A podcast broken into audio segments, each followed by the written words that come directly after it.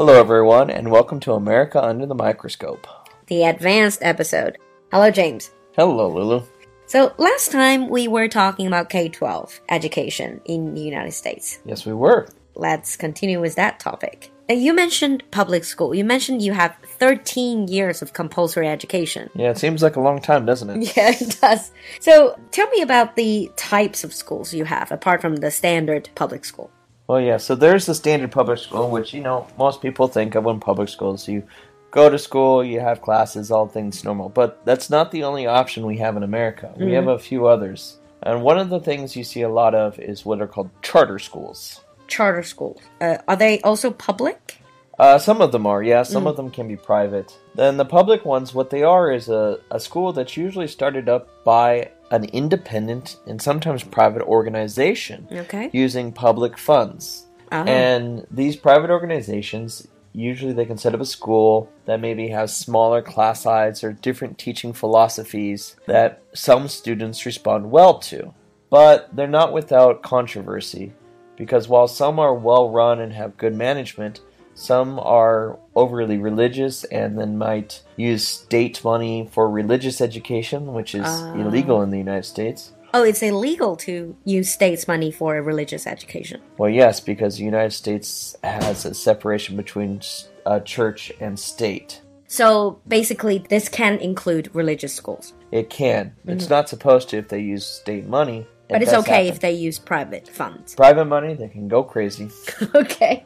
Uh, what else? So standard public school, charter schools, and We also have what we consider alternative schools, and these are basically a, a term we use to group everything else. Mm. Uh, these can be certain specialized schools, like if kids are highly talented in the arts or music and they go to a specific music school. oh, so it's a specialized school. But they also can include schools for children with behavioral issues or other problems that maybe won't allow them to attend regular schools. Like you said, that really includes all sorts of schools that cannot be grouped into the previous two groups. Yeah, that's right.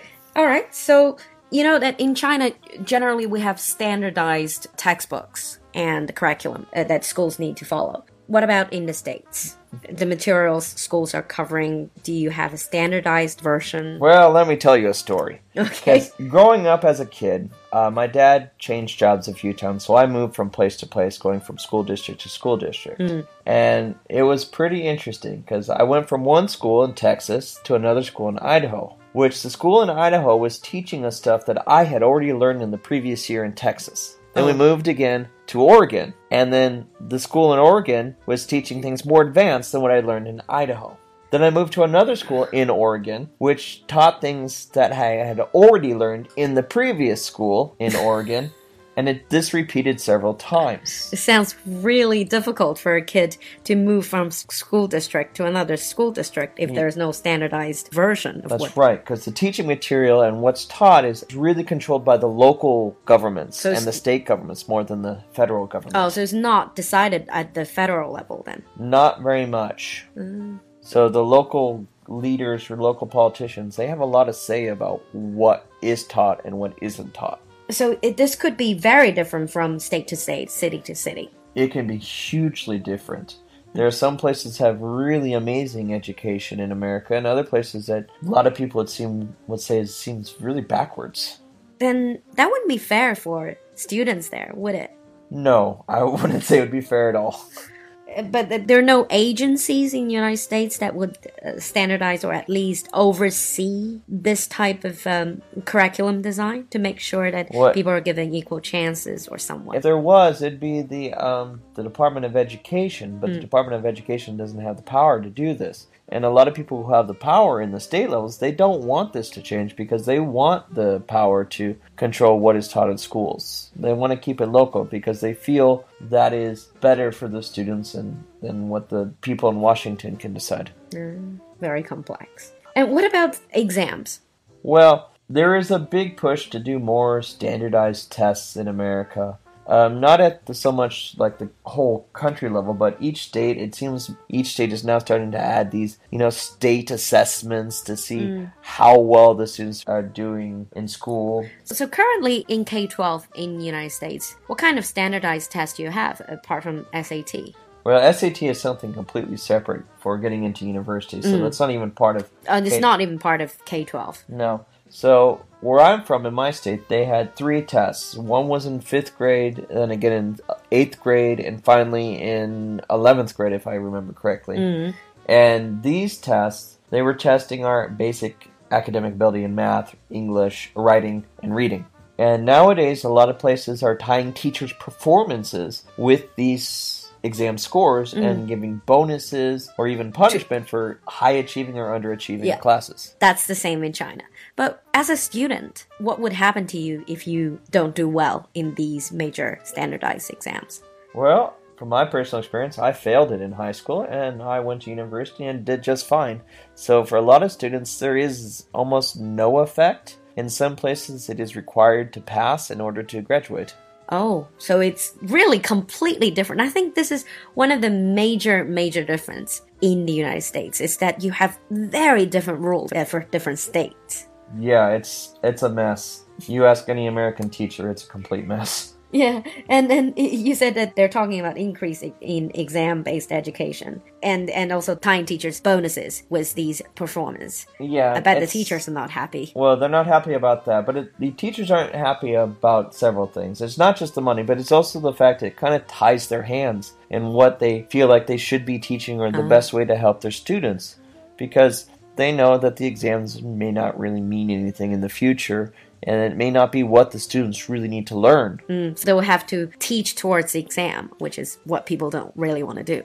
Yeah, nobody really enjoys that very much. Since all of these education is free, where's the budget coming from? Taxes.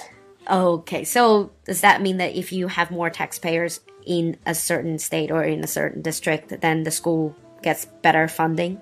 It's not about the number of taxpayers in an area, although that does help. Mm. It's about the the property value and the property taxes they can collect around the school district. Because most schools get their budget money from property tax. From property tax. Yeah, so the ah. higher value the homes, the more tax they get, more money they have. And then obviously then the education would be better and then more families would want to come to this school district. So it's getting better and better, uh, but the opposite would be a uh, vicious cycle. Property tax drops and Unfortunately, that's what happened. Yeah, so you get these really great schools with lots of money in places that have high value, and people move there, or people who have money can move there and their kids can go. But this also leaves schools that are in poor areas behind because mm. the value of the property is low and they don't get much tax money. Mm. Which these schools are probably the ones that actually need the money more. Yeah, this system does have its problems. A lot of our listeners are actual teachers right now teaching in K 12 education or the Chinese equivalent of K 12 education.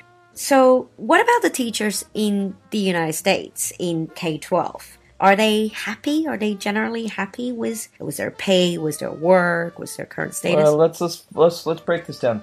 Are they happy? Most people become teachers not because they want to make money. Most people become teachers because they want to help children, and helping children makes them happy. In terms of other aspects, I would say not so much. The teacher's pay is probably not where it should be. So, on average, an American teacher, let's say a high school teacher, probably makes around $44,000 a year $44,000 a year. which to people in China that might seem like a lot of money, but really it isn't. What's the average income?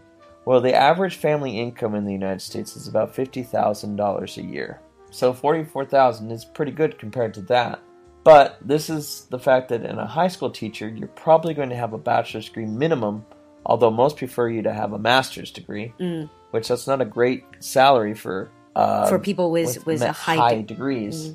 And being a teacher is not a simple, you know, just you go to work for 8 a.m. and go home at 5. Because you have all the paperwork you have to do with all the grading. you have the to- lesson prep. lesson prep, exams, and you have meetings, and then you probably have to do training of new government plans that they want you to do.